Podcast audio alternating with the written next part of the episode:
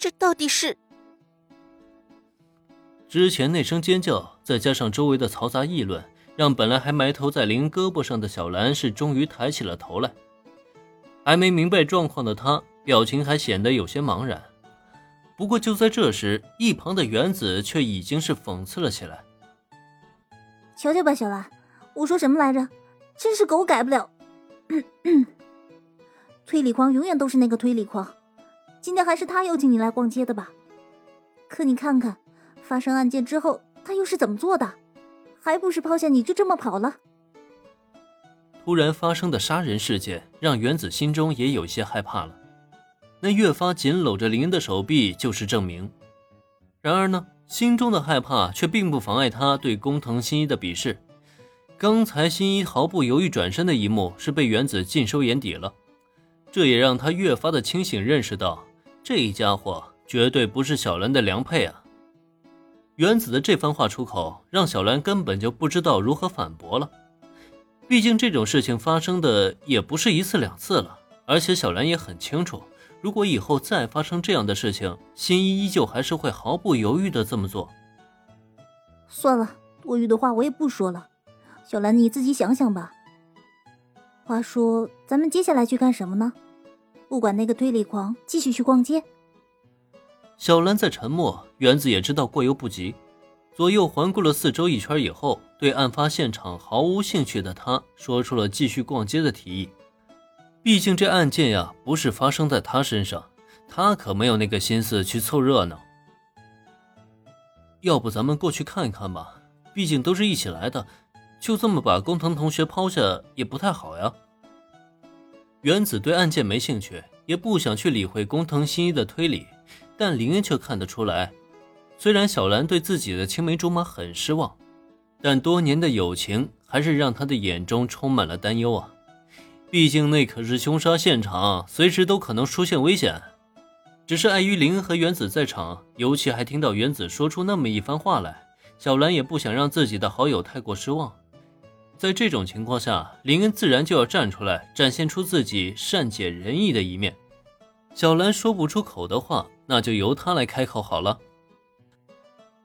啊，不要吧，连你对那种地方也感兴趣？果不其然。听林恩这么一说，小兰顿时对他露出了感激的神色。但是再看一旁的原子呢，他却表现得很是抗拒。我对凶杀现场也没有任何兴趣，只是呢有些担心工藤同学。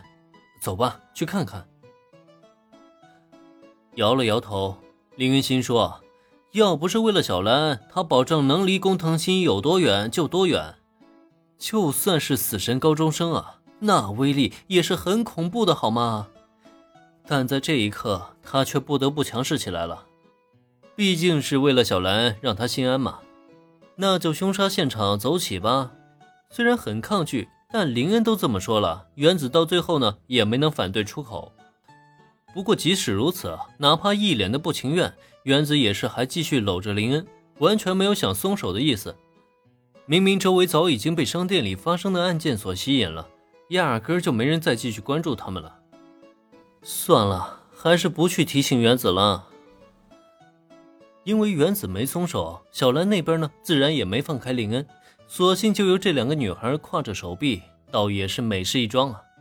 总而言之，案发现场啊，很容易就被找到了，因为那里目前已经被一群人团团包围住了。在相关部门尚未抵达之前。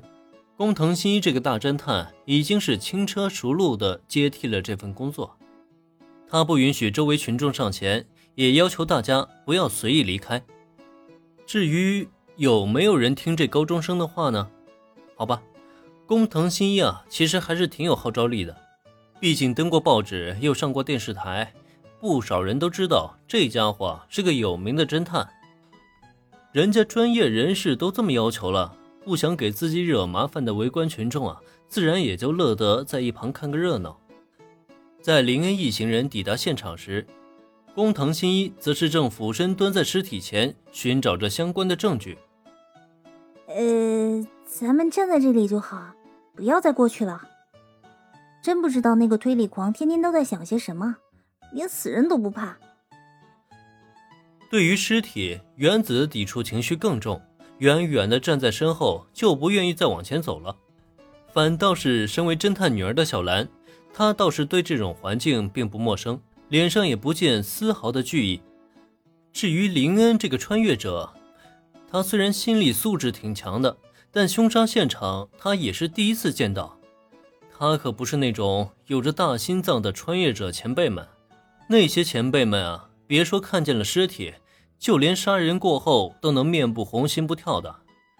所以，就像原子说的，其实远远的站着也挺好的。然而，也正在这个时候，发现打卡地点，发现打卡任务，打卡任务已发放，根据提示指认杀人凶手。打卡任务奖励。身体素质强化次数乘一。本集播讲完毕，感谢收听，免费不易，您的评论与分享是我坚持下去的最大动力。